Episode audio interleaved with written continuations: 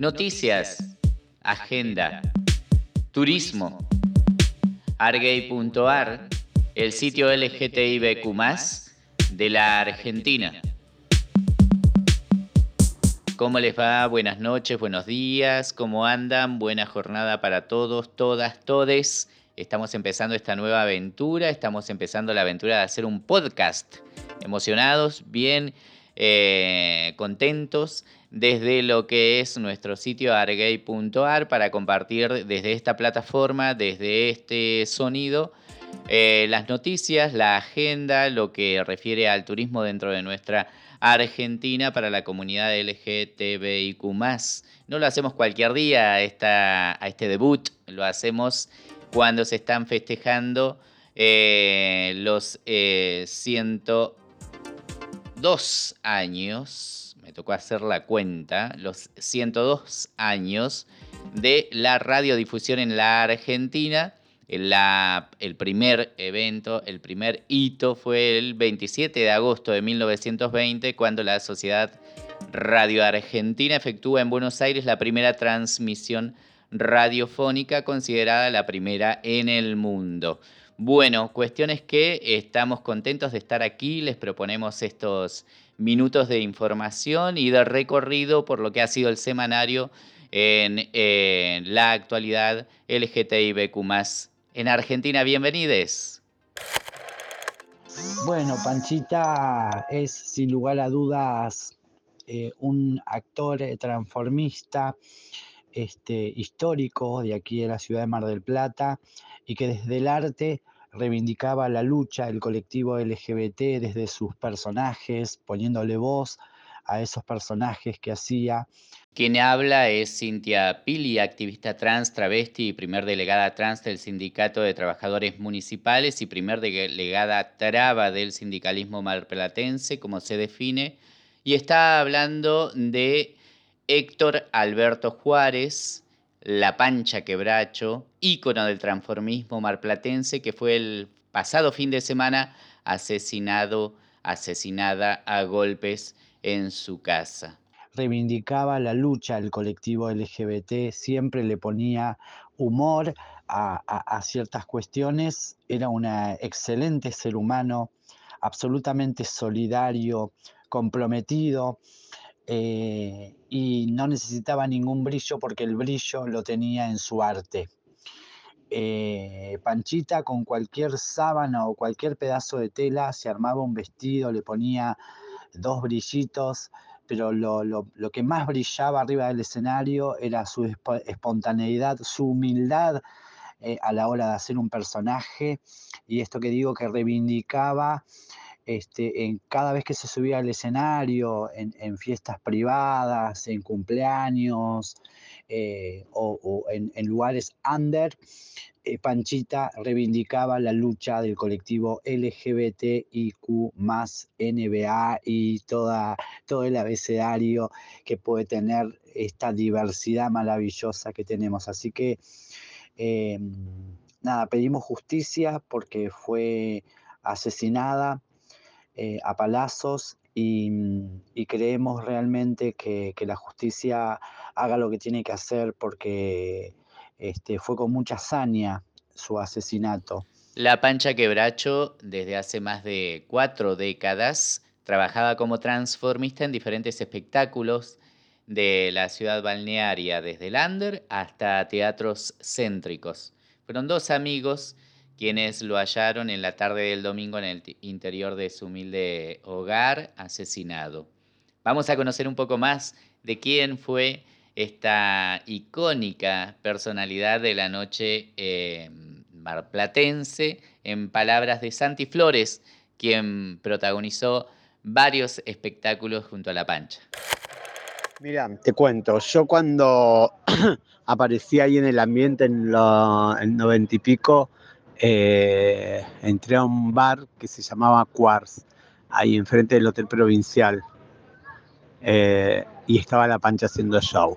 Estaba con su cara pintada con un corcho, pero no te miento. Un corcho, una peluca que era un espanto y una cortina de su casa que había sacado y se había enroscado toda y hacía, y unas tetas muy grandes, siempre usó tetas de globo con agua, que se le movían para todos lados y jugaba mucho con eso.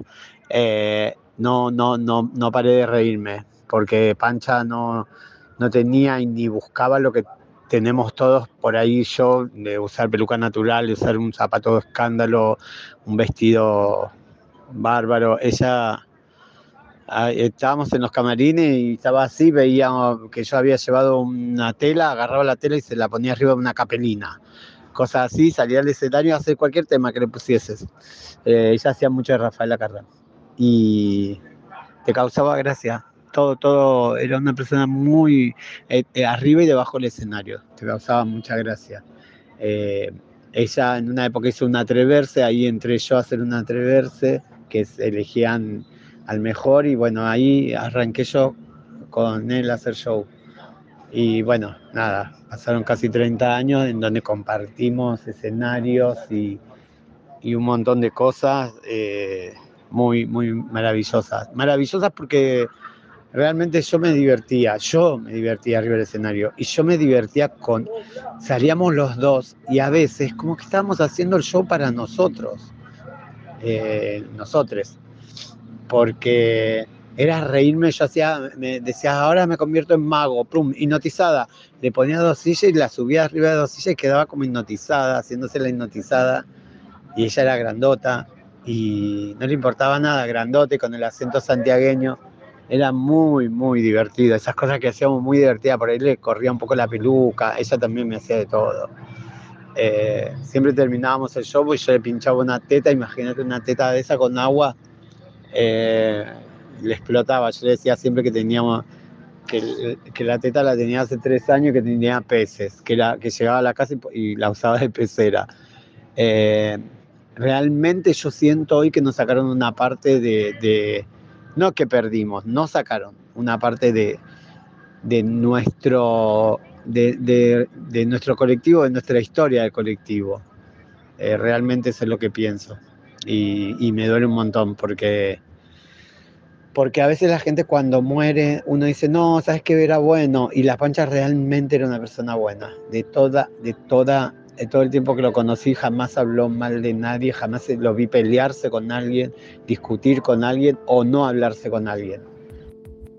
Este es nuestro espacio de recuerdo a la Pancha Quebracho. Gracias Santi, gracias Cintia por compartir eh, las experiencias eh, en el día y en la noche de Mar del Plata junto a eh, La Panchita, que nos interesa desde este lugar eh, revalorizar a las personas, a sus personajes, no hablar de números simplemente.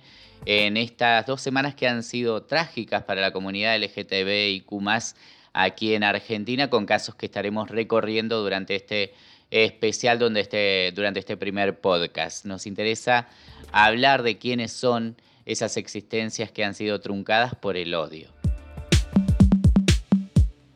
Noticias, agenda, Turismo. Argay.ar, el sitio LGTBIQ de la Argentina. Otro de los temas que conmovió a la comunidad LGTBIQ de Argentina en, este, en esta semana que pasó fue el crimen de Alejandra Ironisi.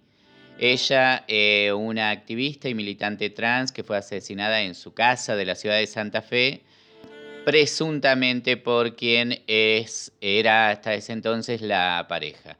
Recibió 46 puñaladas en su cuerpo, que fue quemado en parte, y eh, la fiscal eh, dio por hecho ya que se trató de un crimen de odio. El proceso está en marcha, así es que estaremos siguiéndolo desde aquí y estaremos revalorizando la figura de Alejandra para que no sea un número más que nos es arrebatado eh, o arrebatada por el odio. Esa antigua radio, ese antiguo televisor. Para contraer SIDA, basta con ser drogadicto, ser hemofílico, ser gay, ser heterosexual, ser soltero, ser casado, ser blanco, ser negro, ser hombre ser mujer, ser joven, ser viejo, ser rubio, ser morocho, ser humano. Todos somos iguales ante el SIDA. Sea humano con quienes lo padecen.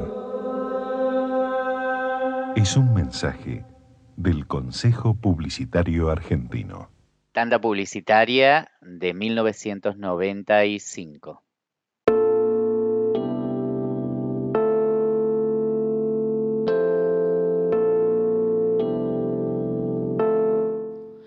Uno de los casos que se conoció esta semana fue el virulento ataque hacia Antonio Rueda, quien fue asesinado en el Calafate, provincia de Santa Cruz. Eh, la situación se dio, según los trascendidos periodísticos, después de que estaban tomando algunas bebidas, eh, Antonio y amigos, uno de los eh, que estaba presente, comenzó a golpear a Antonio, aparentemente porque Antonio lo tocó en alguna de sus partes íntimas, y no paró hasta darle muerte hasta asesinarlo. Es el joven que está detenido actualmente, justamente investigado por este asesinato, un chico de 18 años de la localidad. Quisimos consultar acerca de cómo se está viviendo este asesinato, que es terrible para una ciudad pequeña como lo es el Calafate. Iván, de Diversidad Calafate, nos dio algunas precisiones y le agradecemos desde aquí, desde argay.ar. Bueno, respecto al asesinato de, de Rueda no tenemos mucho más para aportar, está todo en fiscalía, está todo en la justicia, los abogados ya están tomando parte. Eh, además está interviniendo el INADI, está interviniendo el, perdón, está interviniendo el área de mujeres, géneros y diversidades del Ministerio de Igualdad de la provincia de Santa Cruz también está tomando, está tomando cartas eh, con respecto a esto. Bueno, para los que la localidad fue un acto muy, muy fuerte, porque la localidad acá tiene una gran presencia, es una localidad tranquila, la comunidad tiene una gran presencia acá, el colectivo LGBT.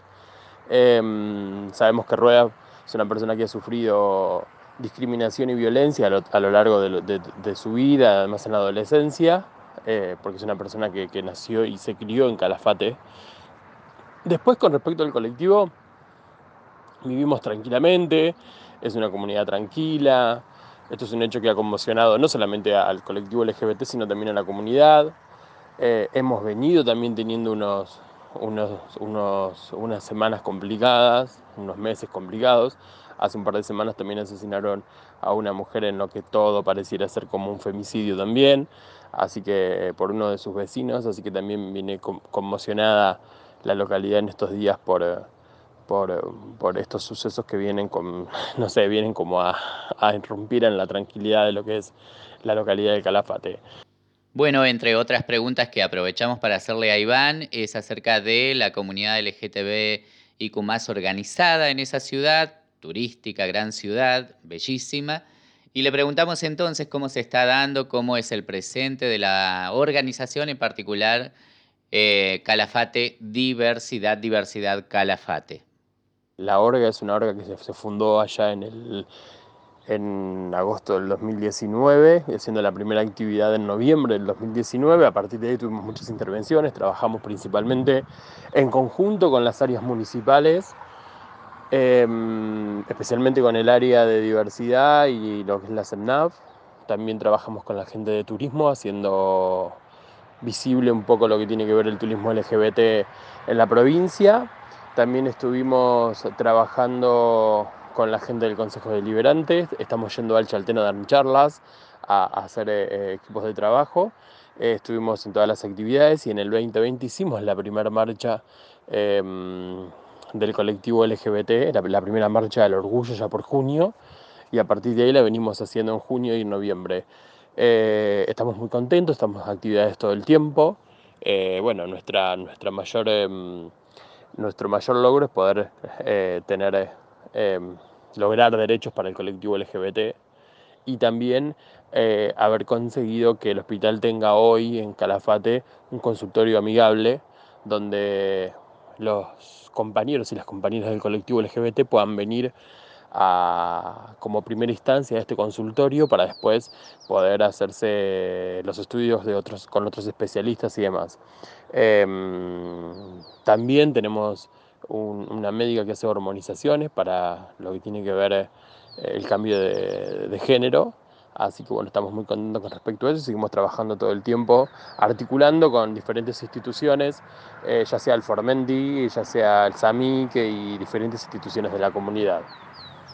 Bien, agradecemos a Iván y a la predisposición para hablar con nosotros. Además de eso, seguiremos atentos eh, al caso de eh, Antonio Rueda y estaremos informando a través de nuestro sitio web argay.ar.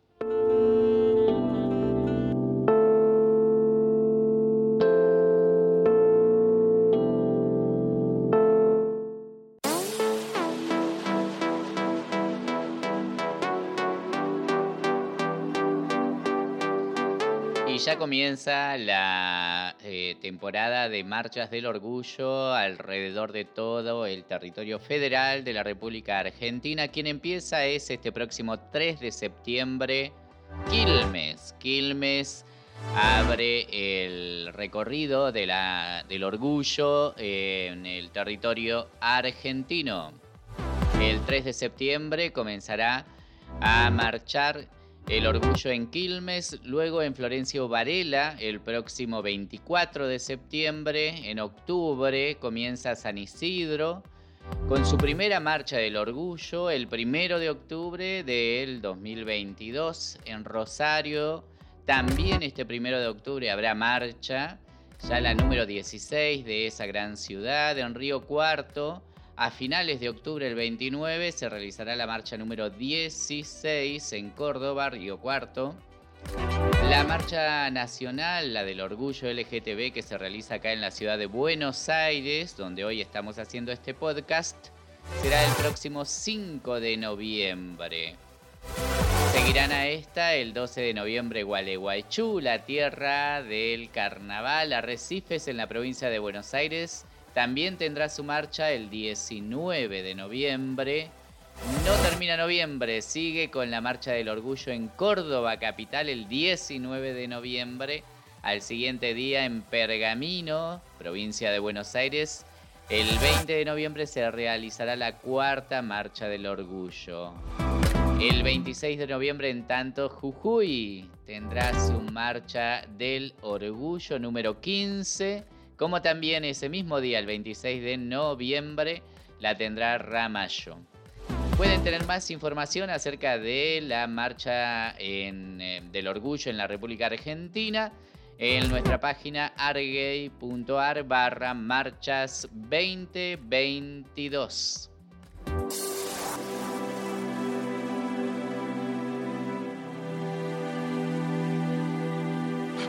Debió tener la delicadeza de hablar afeminado para que todos supiéramos que es así.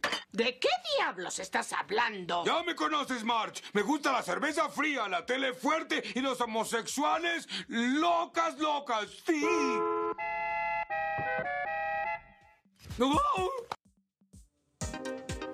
Bueno, estamos terminando acá eh, nuestro podcast, nuestro primer podcast en el día de la radio. Les agradecemos a los que acompañaron esta primera emisión. Los invitamos a la siguiente y ojalá que vayamos mejorando. No nos vamos sin antes comentar La Pampa. La Pampa, sí. Eh, la Pampa, bueno, primero la parroquia de Santa Elena de Luigi, que apareció con unos eh, posteos en Facebook homófobos y sexistas, ante lo cual también reaccionó, vale decir, la municipalidad del lugar, llamando en realidad a respetar la diversidad. Pero bueno, la parroquia decía una cuestión de que enséñales a tus hijos a ser hombres antes que nuestros enemigos le enseñen a creerse mujeres seríamos los enemigos, hacer una diferenciación entre el hombre y el hombrex, eh, con una X en vez de E al final. Ese hombrex, que seríamos nosotros, ante el peligro grita y pide auxilio. Es débil, femenino y cobarde, mantenido flojo. Y bueno, tiene una expresión que eh, imagino yo que es de Centroamérica, díganme si no en los comentarios, tiene perrijos. Aparte, em, a partir de esto les quiero contar que nos pueden contactar en la página que se llama argay.ar, en Instagram también, argay.ar, en Twitter y en Facebook. Bueno, una buena noticia es que en La Pampa, hablando también de esa provincia, y esta vez hablamos de la provincia a nivel eh, general, reglamentó la ley de inclusión laboral de personas travestis, transexuales y transgénero. Así que pueden averiguar en la página oficial de la provincia de La Pampa o bien en la nota que nosotros colgamos de argay.ar. Ahí está también el link como para postularse si vivís en La Pampa y si sos travesti, transexual o transgénero, puedes participar de esta eh, búsqueda laboral dentro eh, de la organización en realidad estatal de la provincia. La idea es cumplir con el cupo eh, trans, que está a nivel nacional de a poco siendo adaptado a lo estatal. Ojalá que también las empresas privadas comiencen a copiar justamente estos términos de la inclusión.